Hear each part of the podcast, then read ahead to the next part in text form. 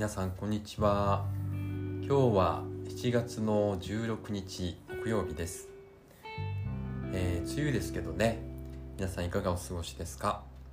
こう梅雨だと湿気が多くて体が重たい感じがあるかもしれませんね。えー、僕のこのね梅雨の時期いいこともありますよね。こう紫陽花が咲いてたりとかあとはうちのねベランダのえー、トゥルシーホーリーバジルっていうんですけどそれが、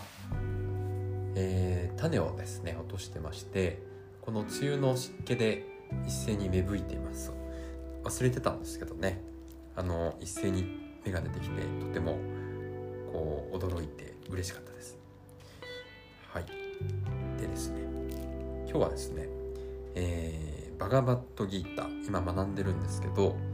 昨日すべてね、あのー、バガバットギータの項目を終わりました。こう今ね、えー、通っている生芝屋ヨガの、えー、定治先生と綾先生の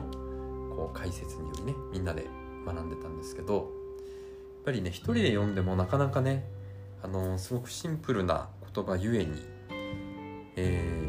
ー、難しくて難しいというかさらっとこう流してしまうんですけどこの一つ一つのこのシンプルな文のその奥にあるですねこう膨大な宇宙というか、えー、深い意味合いがあるんですよね。それはもうこう解説を本場のねインドの方とか、えー、インドに住まれて勉強してきた方、えー、の解説があるのとないのとではねこう全然違うので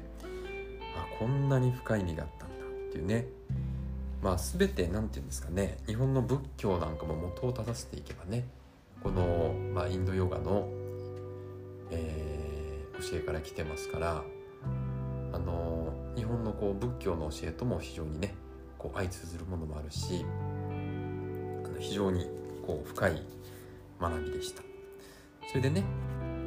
この全18章読み終えて、えろいろシェアしてたんですけどそれぞれの体験を。そしてね僕の体験をシェアする番になってなぜかねこう父親のことが出てきたんですよね。で父親、えー、まだ元気で生きてますけど、えー、父はですね今は脳梗塞という病気を患って言語中枢というところがなくなってしまったので言葉が読むこともできないし書くこともできないし理解することもできないんですけど非常にねあの大変でしたけど今は何て言うんですかね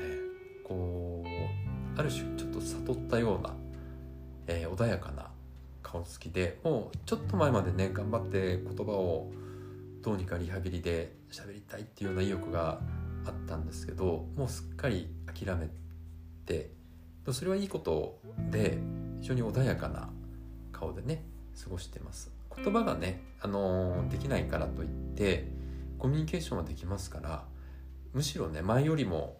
父親ってすごくこう何て言うんですかねワンマンで非常に激しい人だったんで昔よりも僕はこうコミュニケーションが取りやすいというか心と心でね通じ合えるなっていう感覚があります、まあ、そんなね父親がなぜ出てきたかっていうと、えー、ヨガスートラとかえー、まあ、ヨガ瞑想は父から全部僕は教わったんですよね。えー、7歳ぐらいの時7歳の時にね、えー、TM 瞑想というのが、えー、インドアメリカ経由で日本に入ってきた時に、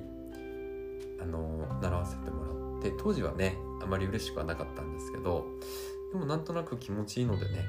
なんだか、え続けてました。でヨガもねそのまあ準備体操程度でしたけどその頃から、まあ、親しんだりしてたのでそして、まあ、久しぶりにね今回ヨガトレーニング受けるんで、えー、実家の父の本棚を探して、えー、バガバットギーター昔借りたのをずっとそのまま借りっぱなしで持ってるんですけどヨガスートラだとかね本山宏さんの本とか、えー、ラジニーシの本とかいろいろちょっと借りてきたんです。で結構ね父読み込んでるというか理解ちゃんとできてたのかどうかわからないですけどあよく読んでたなと思ってそれで、えー、父が病気で倒れましてそれから僕はあの家業のね、えー、コンタクトレンズ屋さんを継いで経営してたんですけど非常に嫌でしたね。あのまず旅に出たいなとねあの中二病みたいですけど。まあ20代の頃ですから、えー、世界一周の旅バックパッカーでね旅したいっていう夢があったんでお金貯めたりねしてましたけど、まあ、そんな矢先父が倒れたので急遽ね会社を継ぐことになってそれがまた大変でですね非常にトラブル続き、えー、まあこう借金まみれみたいなね。借金まみれってことでもないですけどまあ経営もあまり思わしくないっていうような状況で、えー、まあ母とね一緒に頑張ってね会社を20年続けました。でね、まあ、それも、えーまあ、ダルマっていうのがあるんですけど自分の宿命というかね仕組んできた、えー、こう解消しなければいけないカルマみたいなものなんですけどね。でまあそれを一生懸命なんとかね、えー、勤め上げてというかまあ店もちょっといろいろありましてすごくいいタイミングでね、えー、店を閉店することができたのでそれからは少し自由の身になったんですけどああこれもそしてこうしてね、えー、またいろんなご縁があって、まあ、妻のねすごくおかげでもあるので、えー、妻にもものすごく感謝してます。えー、定時先生とね綾先生と出会えてそしてまたこう再びヨガに向かっているというね不思議な、えー、この流れをですね感じてます。でねあの妻のお父さんも武士ですね非常に素晴らしい、えー、仏様を彫るんですよね。でうちにもあの大黒様とかね、えーエベスさんとかついこの間までは不動明とかあったんですけどものすごくねいいバランスのいいというかですねいい波動の、えー、仏様をねお父様掘ってくれてで妻もねあの日本画で仏画を描いたりしてますからなんとなくこう仏縁というかね、えー、あるんだなっていうふうに思ってます、えー、不思議ですね。はい。というわけでえー、ちょっと長くなってしまいましたけれどものバガバットギータを